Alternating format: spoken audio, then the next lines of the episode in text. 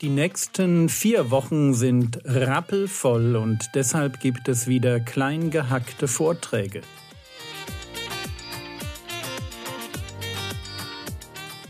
Theologie, die dich im Glauben wachsen lässt, Nachfolge praktisch dein geistlicher Impuls für den Tag. Mein Name ist Jürgen Fischer und ihr hört die Vorträge zum Titusbrief von der Jugendpfingstfreizeit der Allgäuer Gemeinden. Und ich habe mir gedacht, wow, ich glaube, ich, ich, ich, ich sehe diese Verantwortung ganz praktisch für mich noch nicht so deutlich. Und deswegen habe ich heute Folgendes gemacht. Ich habe entschieden, ich lerne den Vers auswendig. Und ich habe euch vorhin gesagt, was ihr tun sollt, während ich hier vortrage. Ihr sollt die Verse euch merken, wo, da, wo Dinge vorkommen, die euch ansprechen. Und was ihr dann macht, ist, ihr lernt jeden dieser Verse einfach auswendig. Okay? Ich mache das jetzt mit Vers 13. Ich habe den vorhin in meiner auswendig Lern-App, das ist Remember Me. Ich habe den runtergeladen, reingesetzt und den kriege ich ab morgen präsentiert. Das heißt, ab morgen werde ich mir über Wochen hinweg diesen Vers geben, weil ich lerne unglaublich schlecht und werde jeden Tag darüber nachdenken, wie setze ich den um. Und wenn ich sage, wie setze ich den um, dann habe ich zwei, drei Gesichter vor Augen, wo ich eigentlich denke, ich müsste zu denen hingehen. Ich will aber nicht. Und deswegen wiederhole ich den Vers. Versteht ihr? Heute spricht mich der Geist Gottes an, in der Vorbereitung auf diesen Vortrag. Und ich denke mir, hm, was kann ich tun, damit ich diese Ansprache Gottes jetzt in mein Leben hineinhole und so lange darüber nachdenke, bis der nächste Schritt, nämlich die gute Gewohnheit daraus resultiert. Was kann ich tun? Und es ist diese Frage, welche Methode du hast, um aus der Ansprache Gottes eine Gewohnheit werden zu lassen. Das ist die entscheidende Frage für dein geistliches Leben, wenn es um Heiligung geht. Es gibt keine Heiligung, wenn du nicht eine Methode hast, wo hier ist mein Aha, ich glaube, ich sollte was tun, Moment. Und jetzt ist die Frage, wie ziehe ich den rüber zu, jetzt bin ich bereit, wirklich auch was umzusetzen. Und dann kommt die nächste Frage, wie schaffe ich das, dass ich mich regelmäßig daran erinnere und das nie wieder vergesse. Und in meinem Fall, meine Methode sind Bibelverse. Wenn ich einen Vortrag höre, oder etwas vorbereite und mich spricht ein Thema an und ich habe den Eindruck, Gott sagt zu mir, hör her, da solltest du rankommen. Da, da, musst du weitermachen. Und vielleicht war es bei dir das Thema nüchtern sein, vielleicht ist es das Thema Gastfreundschaft, das Thema Eigenmächtigkeit, das Thema Disziplin. Und das kann so etwas Banales sein wie, ich ringe im Moment auch ein bisschen mit Selbstbeherrschung, nämlich beim Essen, ne, dass man dann merkt, hm, müsste ich vielleicht mal ran. Also versteht ihr, dass man da an der Stelle einfach dann eine Methode schafft. Und meine Methode ist, ich lerne den Vers. Und weil ich den Vers lerne, deswegen kann ich dranbleiben. So simpel ist das. Mach es von mir aus anders.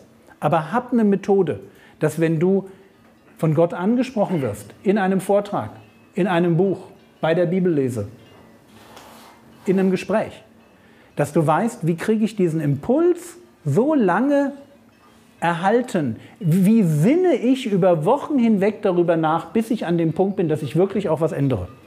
Du brauchst im Leben pro Jahr vielleicht zwei oder drei neue gute geistliche Gewohnheiten. Das reicht völlig. Mehr brauchst du nicht. Aber die zwei, drei Gewohnheiten brauchst du. Und wie kriegst du sie? Und manch einer denkt sich, ich muss nur Biografien lesen, dann kriege ich so viele vorbildliche Sachen, dann wird das schon irgendwie werden. Nein, wird nicht. Was du brauchst, ist eine Methode, um, wenn Gott zu dir spricht, das zu kultivieren. Bei mir ist es das mit dem Auswendiglernen.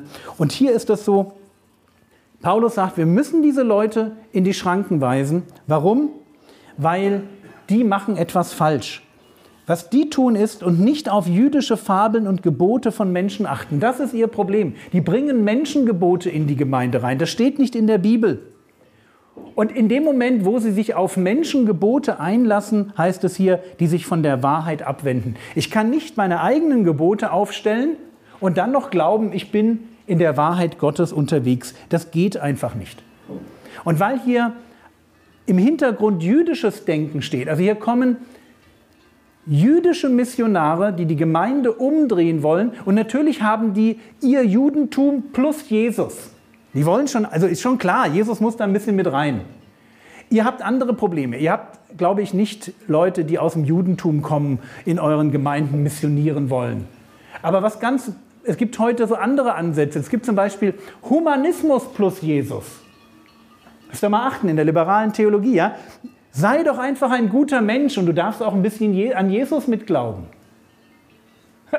Super, super Idee, ja? Aber nicht so viel von ihm reden. Ich weiß nicht, ob euch die Band Skillet etwas sagt.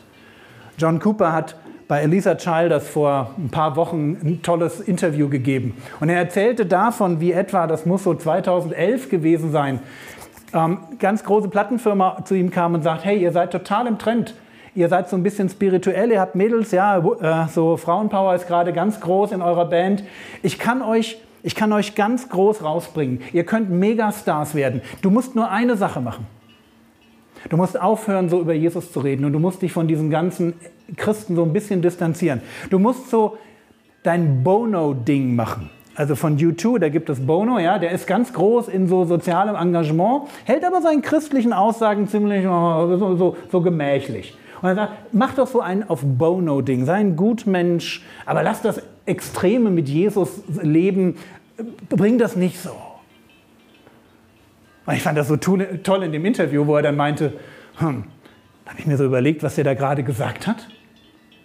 Habe drüber geschlafen und dachte, nee, das kann ich nicht bringen. Das kann ich einfach nicht bringen. Ich, ich, ich kann nicht einfach Jesus aus meinem Leben rausschmeißen und dann der Megastar werden. Das ist, das ist einfach, das ist es nicht wert.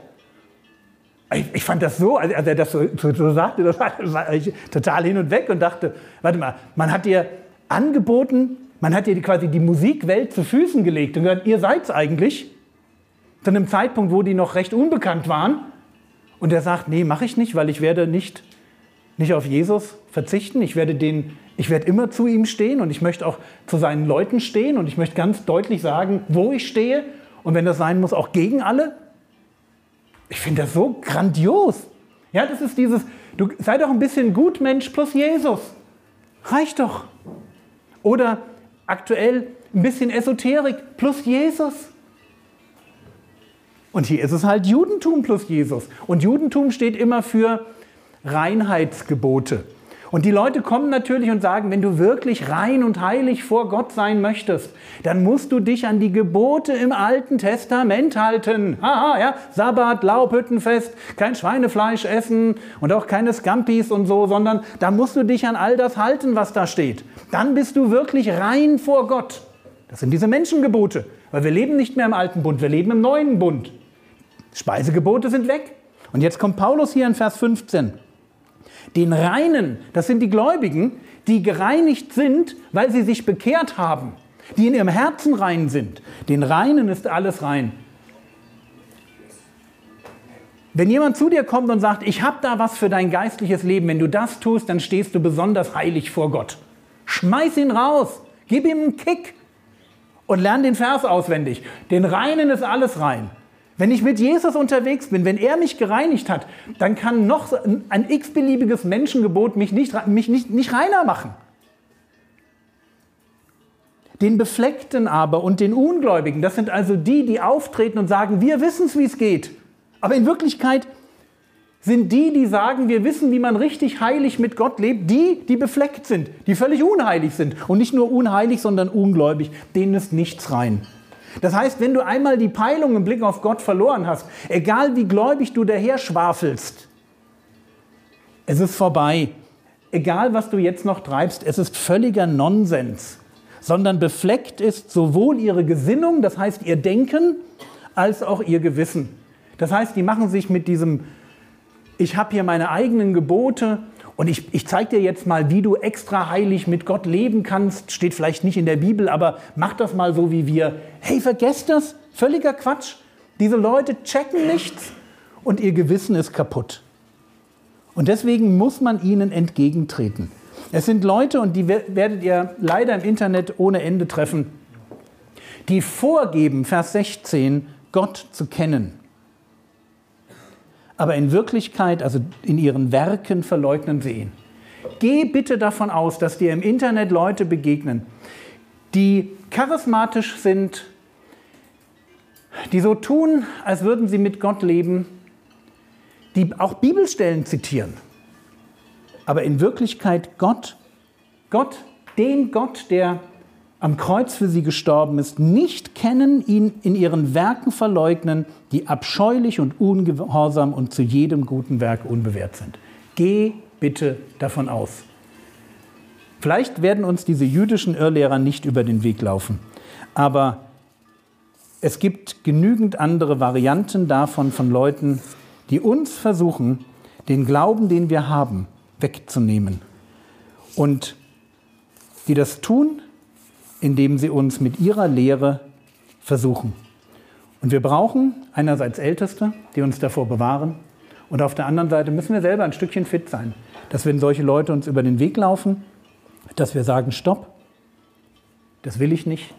Ich möchte die gute alte Lehre bewahren. Und das wünsche ich euch. Das war's für heute. Mein Tipp Lies das Kapitel im Titusbrief, das heute dran war, noch einmal in Ruhe durch. Lass dich von Gottes Geist inspirieren. In der nächsten Episode geht es mit dem Titusbrief weiter. Der Herr segne dich, erfahre seine Gnade und lebe in seinem Frieden. Amen.